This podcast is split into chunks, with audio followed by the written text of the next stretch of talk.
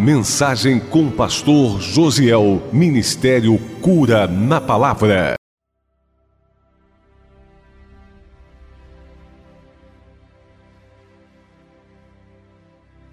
Eu gostaria que você abrisse a sua Bíblia no livro de 1 Coríntios, capítulo 6.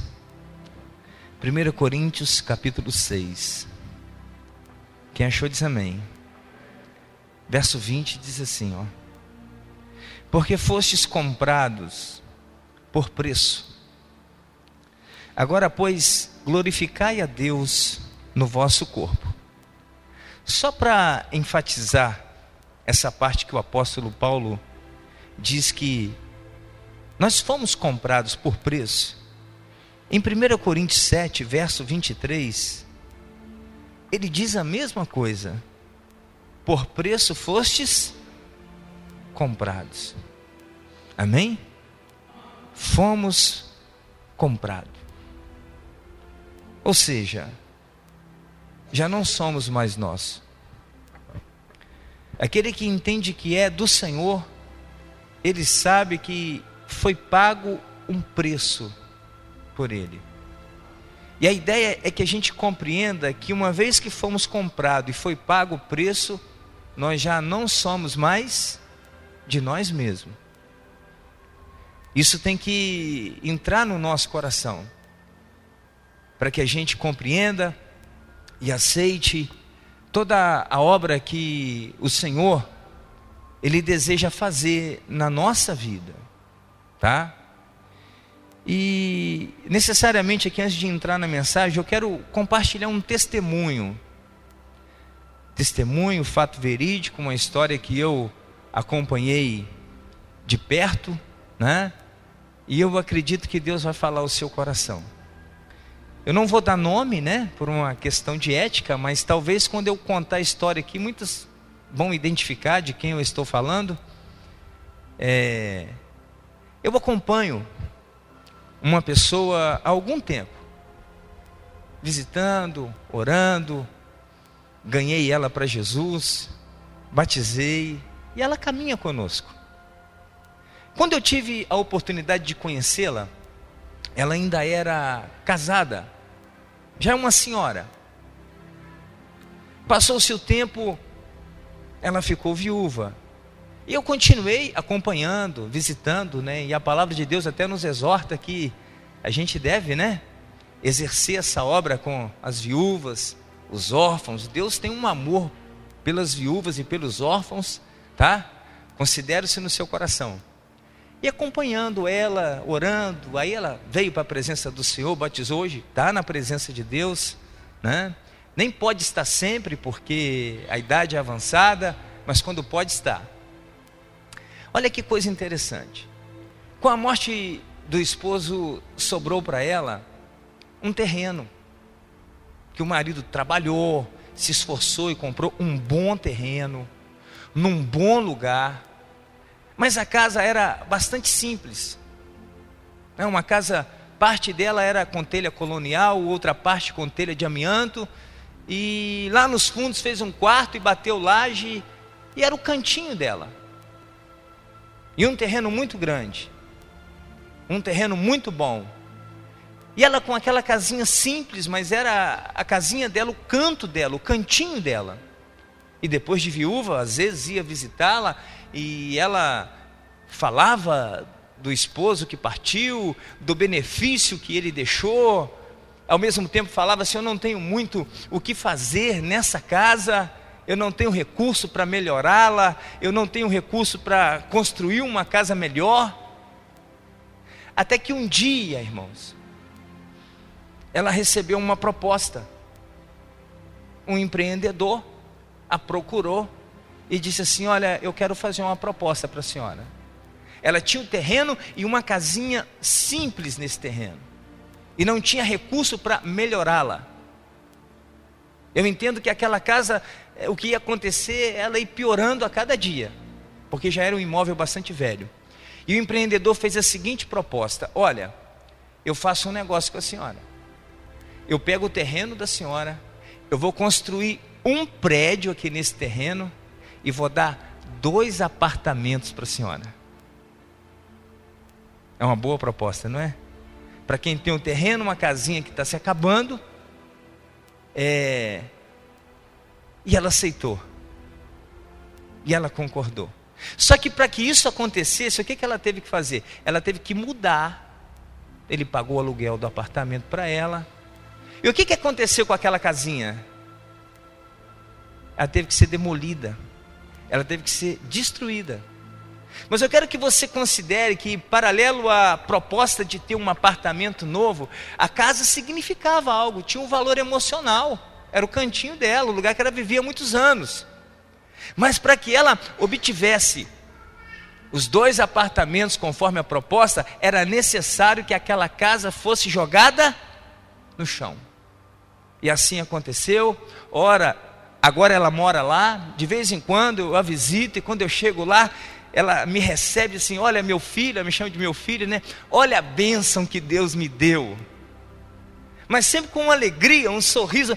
Todas as vezes que eu vou visitar, olha meu filho, a bênção que Deus me deu. E de fato, um apartamento bacana, acabamento de primeira, tem que ver. Foi um negócio extraordinário, levando em consideração a falta de recurso que ela tinha para aproveitar o terreno que ela tinha. E eu penso, irmãos, que Deus ele quer fazer algo muito parecido com a gente. Sabe?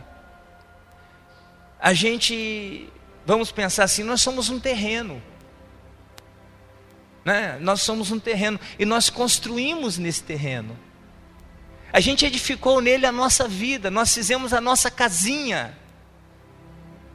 E a gente se apegou à nossa casinha, e às vezes a nossa casinha não está tão boa.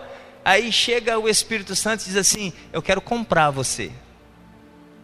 Eu quero fazer uma grande obra em você, uma grande obra através de você. Irmãos, alguns aceitam essa proposta, outros não aceitam essa proposta. Mas a gente precisa que, uma vez que a gente aceite essa proposta, a gente já não é mais nós. Vai ser feito em nós aquilo que aquele que nos comprou tem como propósito fazer. Às vezes o nosso projeto ele é muito limitado por causa dos nossos recursos. Mas o projeto daquele que propõe nos comprar, irmãos, é elevadíssimo. É alto demais. E a gente sabe por aí, né, olhando de um modo natural, se você sair pela rua, tem muitos terrenos à venda, muitos lotes à venda. Mas há também terrenos e lotes que não estão à venda. E que não significa que por isso não é vendido. Tudo depende da proposta. O que, que eu quero dizer com isso? Algumas pessoas elas chegam a uma condição de vida que está tão ruim, tão ruim, tão ruim, que quando ele ouve falar de Jesus, ele se entrega de pronto para ver se melhora a vida. Mas tem pessoas que a vida não está tão ruim, a vida está boa, a vida está arrumada, mas o Senhor vai lá e faz uma proposta tão interessante que é muito maior do que todo o projeto que ele tinha, e mesmo que ele não estivesse à venda, ele permite ser comprado para que se cumpra na vida dele o propósito do Senhor. E o Senhor, em todo o tempo, ele deseja que a gente esteja aberto a negociar com ele aceitar a proposta dele, sabe? Porque ele vem e propõe: eu tenho um plano para a sua vida. Eu tenho um projeto para a sua vida. Eu quero fazer algo na sua vida. Eu quero fazer algo melhor do que você tem feito da sua vida. E aí a gente precisa entender que, para que esse algo melhor e maior seja feito na nossa vida, às vezes algumas construções já edificadas precisam ser destruídas porque elas não irão comportar o tamanho do edifício que o Senhor quer construir em nós. Amém? Então, aceitar essa proposta do Senhor é estar aberto a isso, e talvez aí esteja a nossa maior dificuldade. A gente quer ouvir que o Senhor vai vir e vai agregar na nossa vida, e vai acrescentar, e vai fazer, e vai acontecer. Mas quando a gente ouve que o Senhor vai tirar, vai destruir, vai remover, mas peraí, é precioso para mim, para mim tem muito valor. Mas por mais que seja precioso para nós, tenha muito valor para nós, talvez vai atrapalhar o que Deus deseja fazer em nós e através de nós. Então a gente tem que estar aberto a deixá-lo fazer a obra na nossa vida. Quem é, quem entende que é de Jesus aqui diz amém. Se você é de Jesus, você não é mais seu. Então ele tem liberdade para construir na sua vida. Amém? E para construir, em muitos momentos tem que destruir. Você há de convir comigo? Hoje a gente anda pela nossa cidade, né? Alguns prédios bacana. Se você é bom de memória, você vai lembrar que naquele prédio bacana tinha uma construção que estava caindo, tinha uma, uma casa que já estava velha e aquela casa não está ali mais. Para que aquele grande prédio fosse levantado, a casa velha teve que, teve que ser derrubada. Aí olha que coisa interessante. Lá em Gênesis 12, a gente observa o Senhor fazendo uma proposta para Abraão. Ele chega para Abraão e diz assim: Ora, disse o Senhor a Abraão: Sai da tua terra, da tua parentela, da casa de teu pai, e vai para a terra que eu te mostrarei. De ti farei uma grande nação, te abençoarei, te engrandecerei o nome. Se tu uma bênção. Abençoarei os que te abençoarem, e amaldiçoarei os que te amaldiçoarem. E em ti serão benditas todas as famílias da terra. Partiu, pois, Abrão, como lhe ordenara o Senhor. Amém? Aqui a gente observa Deus investindo em uma pessoa que não estava à venda, porque Abrão estava com a sua vida arrumada. Aqui não é o caso de uma pessoa que está indo para Deus porque que quer que Deus lhe dê uma benção específica. Não, Abraão estava bem, morava em Ur dos Caldeus, com a sua família, com a sua esposa.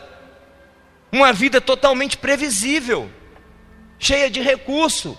Abraão era uma, uma pessoa, para a época, vivia num nível acima da média. Mas o Senhor disse assim: Eu tenho uma proposta maior para você, Abraão. Sim, a sua vida está boa, está arrumada. Você é um cara bem sucedido, você já tem suas posses. Mas deixa eu te falar, eu tenho uma obra maior. Eu quero engrandecer o teu nome. Eu quero fazer de você uma grande nação. Eu quero que através de você seja bendita todas as famílias da terra. Você quer? Quero. Mas para isso acontecer, o que, que você tem que fazer? Deixar a sua terra, deixar a sua parentela, deixar o lugar que você está e ir para onde eu te mandar. Deus fez, irmãos? Deus fez na vida de Abraão? Fez. Por que, que Deus fez? Porque Abraão fez também. O que, que Abraão fez? Deixou a terra, deixou a parentela, deixou a vida previsível e foi viver aquilo que Deus tinha para ele. Ou seja, Abraão, ele teve que desconstruir 70 anos da história da sua vida. Quem está entendendo diz amém. Porque Abraão está aqui com 70 anos sendo chamado por Deus. Amém? Deus não chegou e disse assim, Abraão, eu vou fazer, ó, recebe aí, abre o coração e recebe aí, Abraão. Quem gosta de ouvir isso? Ó, oh, abre aí, abre a boca, abre a boca, recebe aí, come, toma. Não é bem assim. Não é bem assim. Coloque isso no seu coração. Porque tem coisas em nossa vida que vai impedir Deus de construir por cima, porque a estrutura que nós fizemos não comporta o projeto de Deus para a nossa vida. Quem está entendendo diz amém. Então, para que se cumpra na nossa vida o plano de Deus, muito da estrutura que nós criamos precisa ser destruída. No caso de Abraão, ele deixou tudo para trás e foi. E foi, amém? E uma coisa tão interessante que nessa trajetória de Abraão, em alguns momentos, Abraão quis fazer do jeito dele, né? Foi para o Egito, deu errado. Teve um filho com H, deu errado. Irmãos, se o terreno é de Deus, deixa ele fazer a obra. Amém? Se eu aceitei, mas, mas a gente tem dificuldade. E eu gosto da Bíblia porque ela não esconde a dificuldade dos heróis da fé, os grandes. Tiveram suas dificuldades, então nós teremos as nossas também. E Abraão ele teve que ir construindo e desconstruindo. No curso da sua trajetória, o primeiro passo foi tremendo, deixou tudo. Depois ele desce para o Egito. E aí a palavra de Deus diz que lá no Egito ele foi bem sucedido.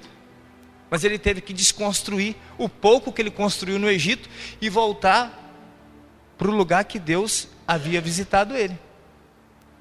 Queria o filho, queria o filho, queria a promessa, queria a promessa, e ela não vem, ela não vem. Aí chega Sarai, sua esposa, está aqui, a minha escrava, tem um filho com ela. O que, que ele fez? Teve. E depois, o que, que ele teve que fazer? Abrir mão do filho. E abrir mão da escrava Agar. Construindo e desconstruindo. Irmãos, tudo aquilo que a gente construir na nossa vida, que atrapalha o Senhor de cumprir com o propósito dele, em algum momento a gente vai ter que desconstruir. Mas eu estou falando aqui de uma pessoa que a gente vai ver na história, e a Bíblia não omitiu os seus erros na construção paralelo àquilo que Deus queria fazer na vida dele, que ele não tinha dificuldade de desconstruir. Concordam comigo? Ainda que ele tivesse intimamente, sofresse, que eu acredito que ele sofreu, talvez ele sofreu para deixar os parentes para trás, deixar a casa dele, a casinha que ele morava lá com, com Sarai, né? Deixou tio para trás, irmão para trás, foi ficando todo mundo para trás. Sentiu, mas obedeceu. Daqui a pouco está lá no Egito prosperando. Eu tenho que ir embora daqui, porque Deus está me, me mandando embora ficou para trás, sentiu deixar para trás, mas deixou. Aí tem o filho com, com H, é filho, mas eu tenho que abrir mão. Ele abriu mão. Ele abriu mão, e eu quero que você considere uma coisa: todas as vezes que Deus visita você e te diz, abre mão de algo, por mais que doa, abre mão. Abre mão. Quem é de Deus aqui diz amém. Porque se você não desconstruir, Deus vai ter que destruir. Amém? Se você não desconstruir, Deus vai ter que destruir. Porque o terreno é de quem? O terreno é de quem? Você já está até ficando com medo de deixar esse terreno na mão de Deus, né? Hein? Eu acho que eu vou tirar logo a minha vida da mão de Deus, mas deixa eu te falar. Uma vez que você entregou a sua vida de verdade para Deus e Ele tomou ela, meu irmão, você só vai sofrer se querer tirar da mão dele. Amém? Eu já vi tudo nessa vida, só nunca consegui ver ex-filho. Quem já viu ex-filho aí? Entregou a vida para Deus, vira filho. Ele tem plano, ele tem projeto. Abre teu olho. Abre teu olho. Amém?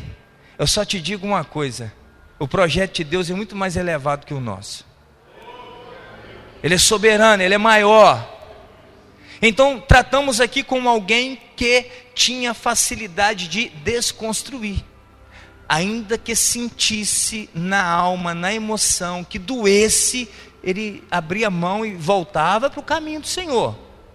A gente não vê na história da biografia de Abraão, Deus tendo que é, quebrá-lo, moê-lo, para que ele abrisse mão. Não, ele abria. Ele pegava a ansiedade dele e falava: Toma, Deus. Mas é uma pena que a descendência de Abraão não adquiriu de Abraão essa habilidade de desconstruir, de abrir mão. O plano de Deus era fazer de Abraão o que? Grande nação um povo conhecido, porque através desse povo Deus queria abençoar todas as famílias da terra. Irmãos, e como que Deus iria abençoar todas as famílias da terra através da descendência de Abraão? Colocando o seu filho no mundo, Jesus, seu filho, através dessa descendência. Aí sabe, a história é longa. Abraão gera Isaac, Isaac Jacó, Jacó 12 tribos, vão para o Egito, escravo, 450 anos, sai do Egito, entra na terra. Aí é governado por juízes, os juízes né, não dão muito certo e o povo quer um rei, aí começa a monarquia. E a gente vai vendo que ao longo da história esse povo, ora, servia a Deus, aí a bênção vinha, eles passavam a servir outros deuses, o juízo vinha. Aí consertava com Deus, a bênção voltava.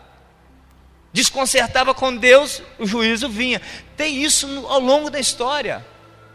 E eu penso que ao longo da história da nossa vida, ou a gente vai identificar com Abraão, ou a gente vai ser como a descendência dele. A descendência deles, a gente vê ao longo da história, na maioria das vezes, eles não tinham muita coragem de abrir mão, de desconstruir. Aí Deus tinha que vir e destruir. Aí quando Deus destruía, voltava o temor. E aí eu quero mostrar aqui uma coisa muito interessante. Passa-se o tempo, os anos passam. Depois de Abraão, nação estabelecida. Aí já vem a divisão do reino, está lá em Judá. O povo se afasta do Senhor, completamente. Começa a pecar, mas as coisas estão funcionando. O terreno é de Deus, é a descendência de Abraão, é o lugar que o Senhor decidiu. Eu vou colocar Jesus, o meu filho, através dessa descendência, é o meu projeto. Irmão, e aquilo que é projeto de Deus, irmão, deixa eu falar, não tem nada que impede, não. Não tem. Se Deus falou que vai fazer, Ele vai fazer, amém? Tem gente que diz que Deus falou que vai fazer, mas está dando tudo errado. Se Deus falou, irmão, não importa se está dando certo ou errado, Ele vai fazer. Ele dá o jeito dele, sabe? Mas não tem jeito, que não tem jeito. Já ouviu falar de milagre? Hein? Já ouviu falar? Se Deus falou que vai fazer, uma coisa é Deus falar que vai fazer, outra coisa é eu querer que Ele faça, e outra coisa é alguém falar em nome dele o que Ele não falou que Ele iria fazer. Mas quando Deus fala, meu irmão, deixa eu te falar uma coisa. Pode passar os anos. Pode passar o tempo que for. A palavra de Deus não volta vazia para ele. Não volta. E esse povo, né? Ora oscilava. E no tempo aqui que eu quero ler com você, Jeremias 32, o povo está numa decadência espiritual, mas tão distante de Deus. E Deus mandando os seus profetas e avisando: vocês estão fora do centro da vontade. Eles estavam adorando a Baal. Olha, na cidade de Jerusalém foi feita uma casa para Deus que Salomão a construiu. Deus deu a planta para Davi, Salomão constrói. No dia da consagração cai fogo do céu. Deus deveria ser adorado para sempre nessa casa. E nesse tempo aqui, eles colocaram outros deuses dentro dessa casa. Eles rendiam graças a outros deuses pelas colheitas bem-sucedidas. É, por tudo de bom que acontecia era atribuído a Baal, Astarote, a Zera e etc. E tudo que era Deus que existia, menos o Deus verdadeiro. E aí o Senhor levanta os profetas, isso vai dar errado, vai vir juízo. E não, não vai não. Cadê o juízo? Está tudo dando certo? Estava dando certo para eles, mas não dava certo para o propósito de Deus, discerne isso. Não pode dar certo só para mim, tem que dar certo para mim, mas tem que estar encaixado no propósito de Deus. Então, por favor, não confunda. Está dando certo para mim porque Deus está abençoando nem sempre. Às vezes está dando certo porque está dando certo, mas não é o propósito. E aí havia juízo. E uma coisa me chamou a atenção. Agora a gente está falando de alguém que tem dificuldade de abrir mão, de desconstruir. E Deus ele decide agora destruir, porque o terreno é dele. E através desse povo aqui, o meu filho vai entrar na terra. Aí olha que coisa interessante. A partir do verso 6 do capítulo 32, diz assim: ó, Disse, pois, Jeremias: pois, Veio a mim a palavra do Senhor, dizendo: Eis que Ananel, filho de teu tio, Salum, virá a ti, dizendo: Compra o meu campo que está em Anatote Pois a ti, a quem pertenço o direito de resgate, a quem pertence o direito de resgate, compete comprá-lo. Veio, pois, a mim, segundo a palavra do Senhor, Ananel, filho de meu tio, ao pátio da guarda e me disse: Compra agora o meu campo que está em Anatote, na terra de Benjamim, porque teu é o direito de posse de resgate, compra-o. Então entendi que isso era a palavra do Senhor. Comprei, pois, de Ananel, filho de meu tio, o campo que está em Anatote, e lhe pesei o dinheiro, 17 ciclos de prata.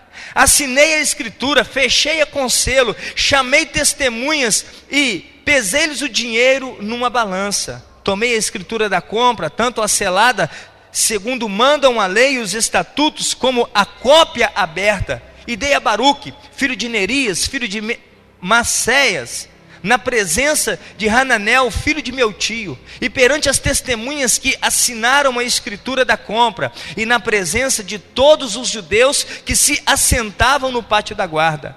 Perante eles dei ordem a Baruque, dizendo: Assim diz o Senhor dos Exércitos, Deus de Israel: Toma essa escritura, essa escritura da compra, tanto a selada como a aberta, e mete-as num vaso de barro, para que se possam conservar por muitos dias. Porque assim diz o Senhor dos Exércitos, o Deus de Israel: Ainda se comprarão casas, campos e vinhas nessa terra. Preste atenção no que está acontecendo aqui. Nabucodonosor já está exercendo domínio nesse território por causa do pecado do povo. Esse campo que Ananel quer vender para Jeremias, ele já estava dominado por Nabucodonosor. A cidade já estava sitiada. E isso aqui ia ficar num estado de miséria e de fato ficou. O muro foi derrubado, o templo foi destruído, queimado no fogo. Nabucodonosor foi o que Deus usou para trazer destruição àquilo que eles estavam construindo. Amém? Foi a forma que Deus encontrou para destruir aquilo que eles não queriam desconstruir.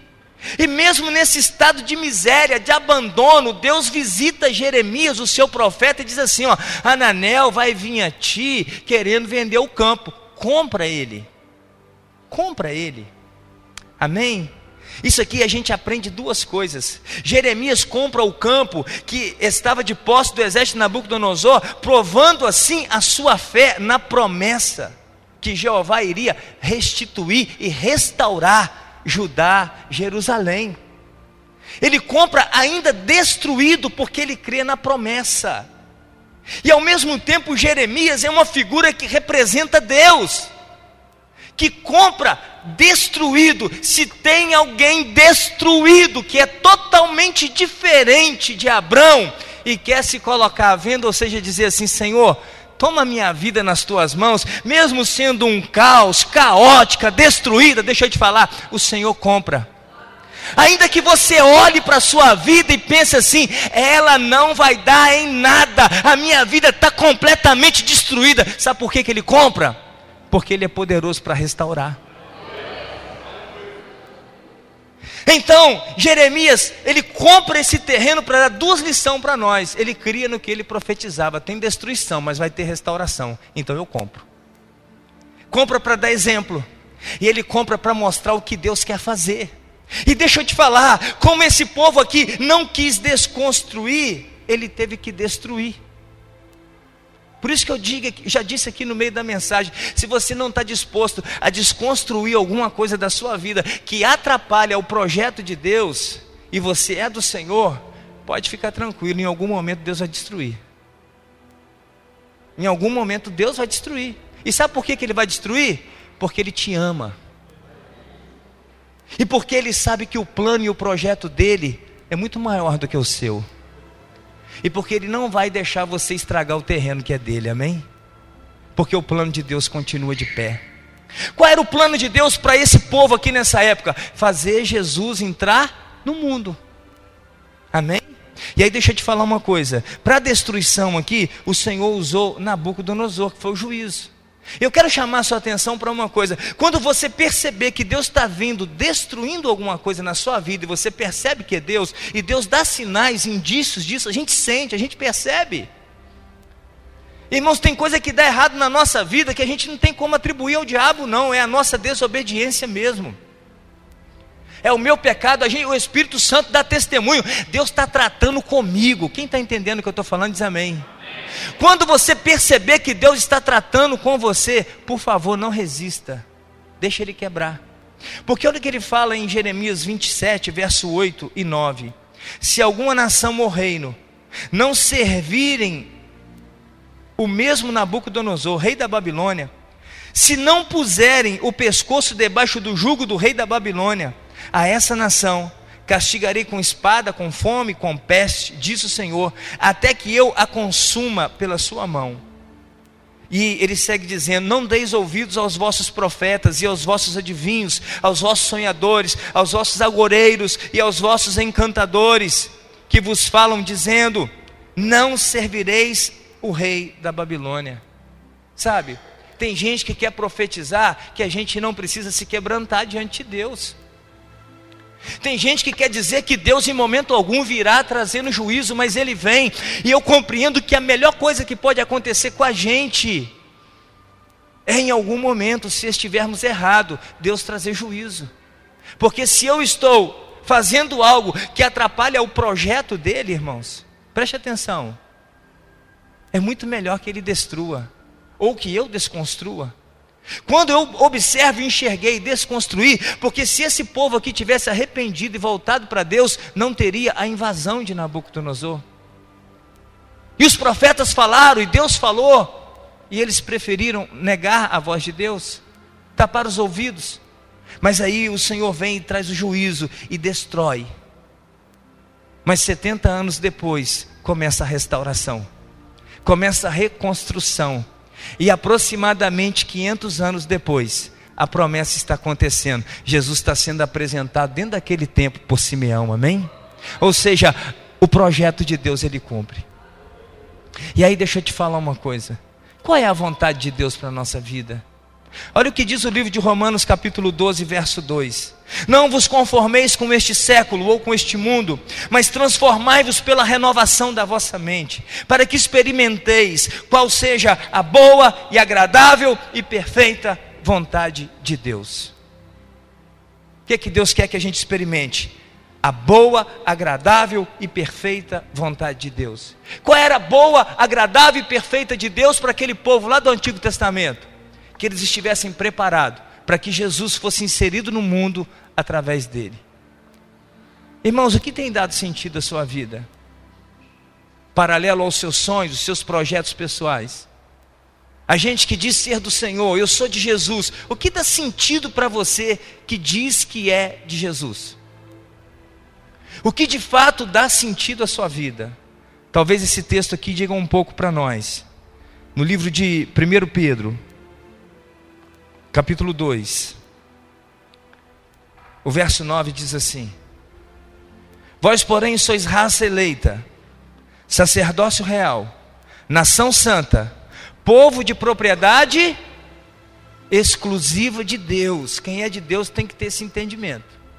Eu sou de propriedade exclusiva de Deus, a fim de proclamardes as virtudes daquele que vos chamou das trevas para a sua maravilhosa luz.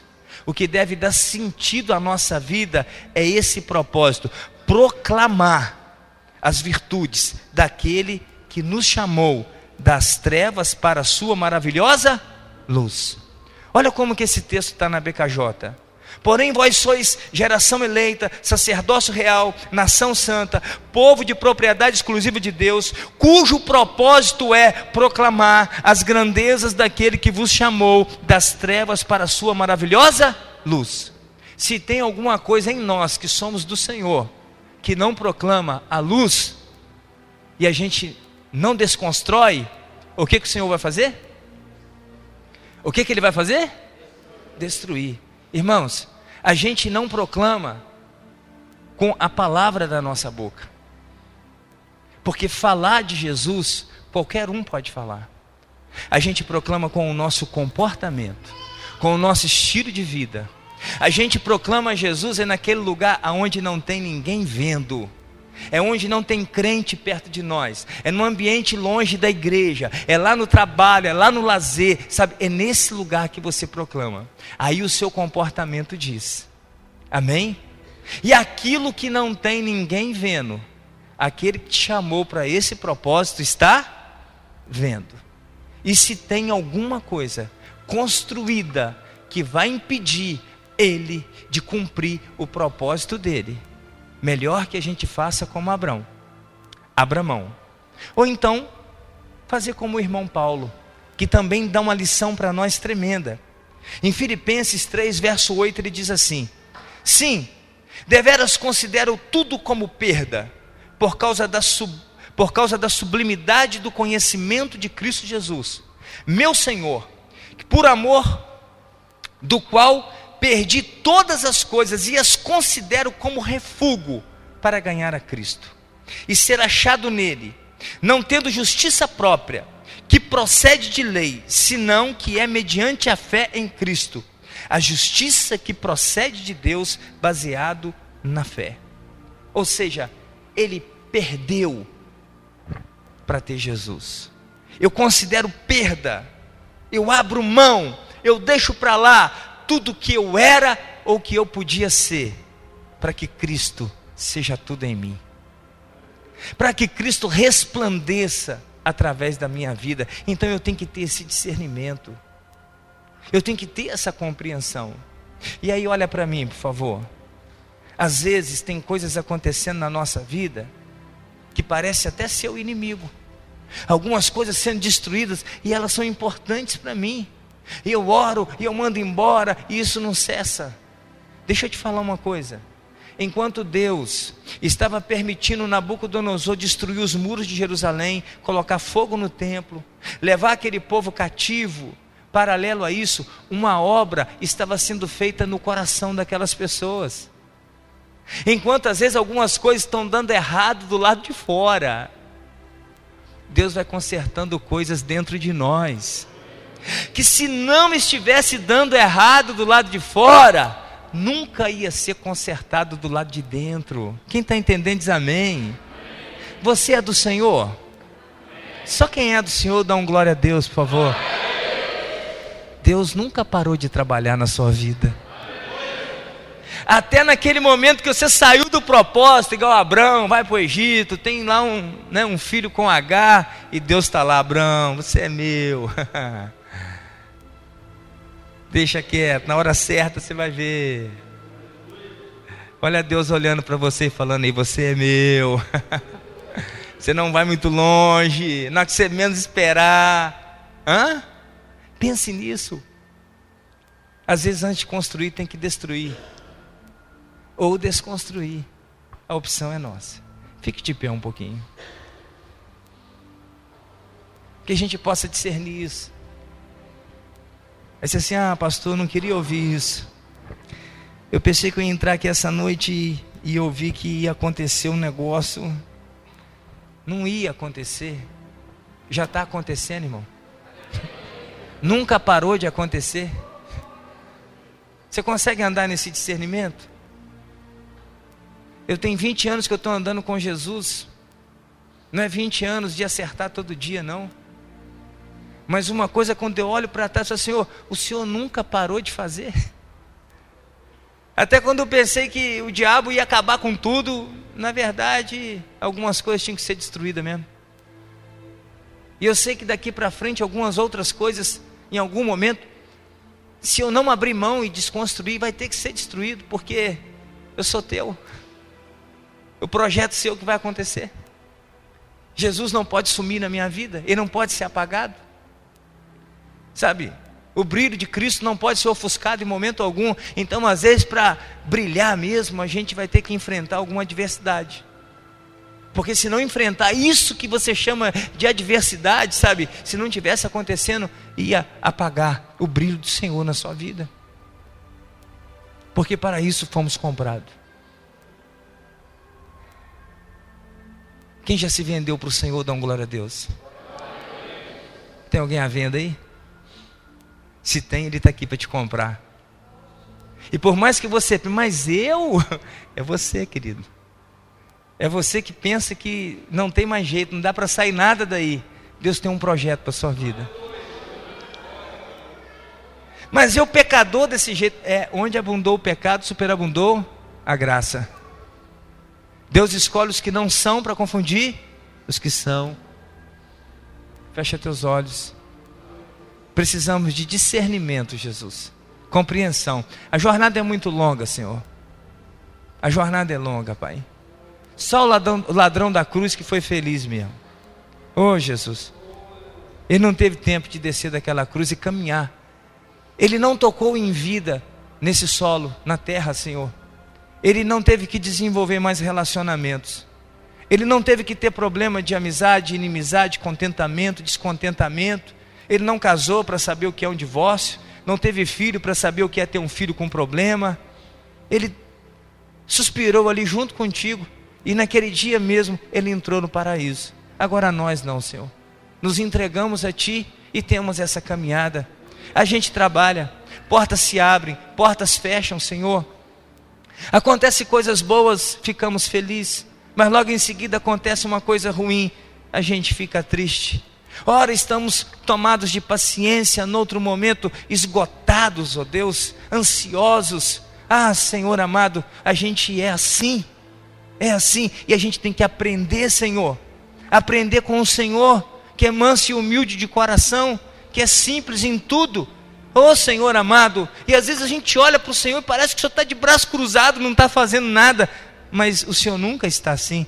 Ah, as tuas mãos estão sempre estendidas, operando, trabalhando, apesar de nós, apesar de toda a nossa fraqueza, de toda a nossa limitação, de ser esse terreno, Deus, por vezes impróprio para construir algo, mas mesmo assim, o Senhor põe a tua mão com as ferramentas certas, prepara a nossa vida para que Cristo resplandeça, para que o brilho, Senhor, seja notório a todos que convivem conosco. Senhor, não nos desampara, não nos abandone, não abra mão de nós, Pai. E se tem alguém aqui nessa noite que estava pensando em sair da tua mão, que seja encorajado a voltar para a sua mão e deixar o Senhor trabalhar, deixar o Senhor mover, deixar o Senhor operar do teu jeito, do teu modo, Deus. Porque quando o Senhor enviou Nabucodonosor para destruir Jerusalém, não é porque o Senhor é mau, não é porque o Senhor queria ver o seu projeto maior acontecendo, o seu plano maior, o seu objetivo maior, ó Pai, e que a gente possa compreender isso em todo o tempo, Jesus, que o teu plano é maior. E para isso o Senhor nos comprou, para que a tua glória resplandeça em nós. E eu te peço que isso aconteça em todo o tempo. Em nome de Jesus. Em nome de Jesus. Amém. E amém, Jesus. Amém? Você tem coragem de aplaudir Jesus? Aleluia. Amém.